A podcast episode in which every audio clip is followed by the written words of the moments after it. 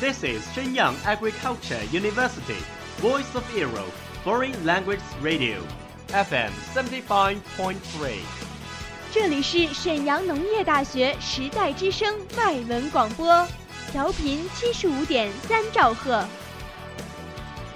Travel around the Western world, get through your English channels, broaden your horizon. Welcome to E. VOE. 引领资讯潮流，掌控校园高度，用我们的精彩唤醒你的耳朵，收听最流行 V O E，愿你听。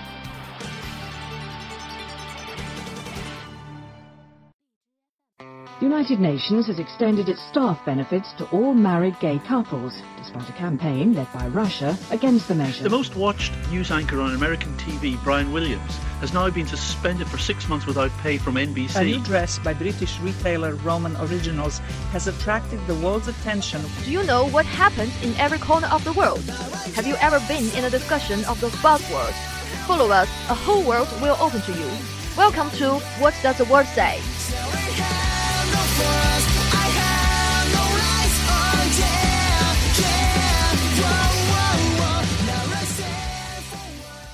Three, two, one.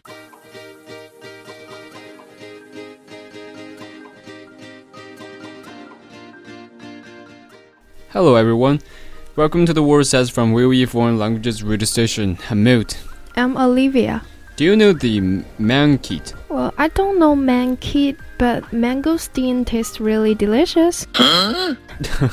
Surely that's unexpected of its meaning, but we're talking about here is typhoon Mangkhut. Why do we call Mangkhut as a typhoon's name? Um, if we want to name a typhoon, it usually make a name list in advance. Then they use the name in the list in order year by year. There are about um, 140 names in the list now, which are provided by Cambodia, China, North Korea, and the other 11 countries belonging to WMO. And each country provides uh, 10 names. Which country provided this name? Thailand, I think.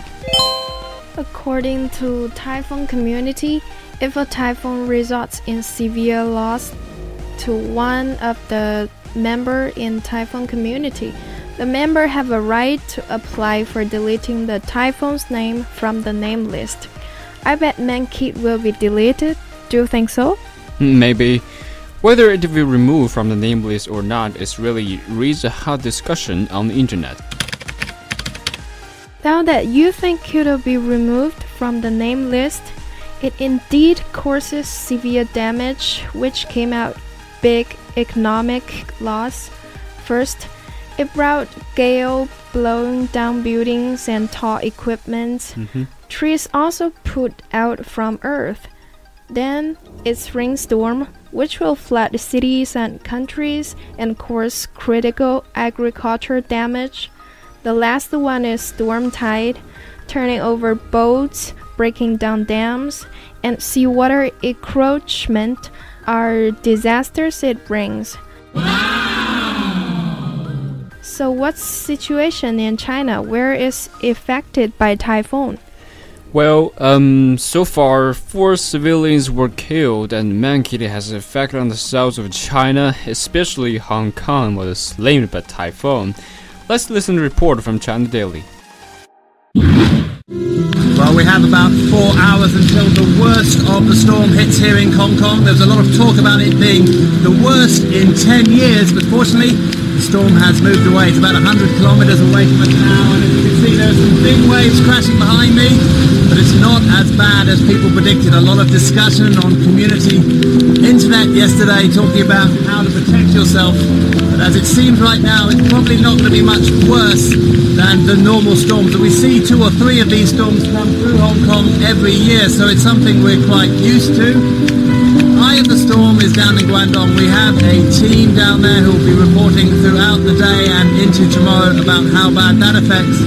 But as we see right now in Hong Kong, not as bad, hopefully, as we expected.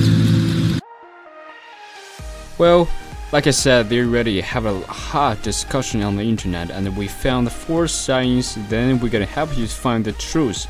The first one is the speed per hour of Mangkhut is gonna catch high-speed railways. Is it true? The key word is the speed. It doesn't make clear about the definition of the speed.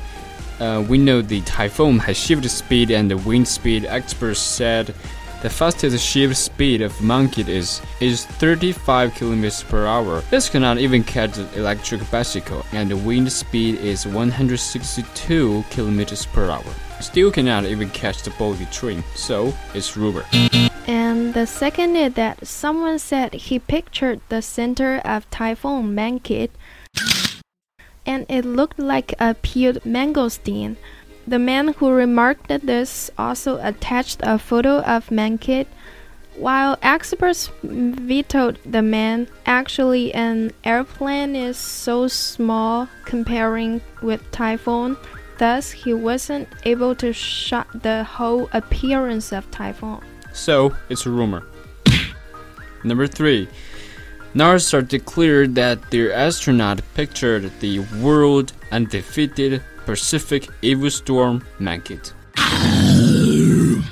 And our Universal expert said the picture is about Hurricane Florence. The last one is that someone said the National Meteorological Center of CMA specified the level of typhoon is 17. Virtually, its intensity is only up to level 15, and it would taper after Mangkhut landing on Guangdong province. So it's also a rumor. Well, we break down these rumors successfully, and that's all our program. 天气逐渐变凉了，大家注意添加衣物。想要了解更多内容，请关注时代之声 Radio 微信公众号。我们下期见，拜。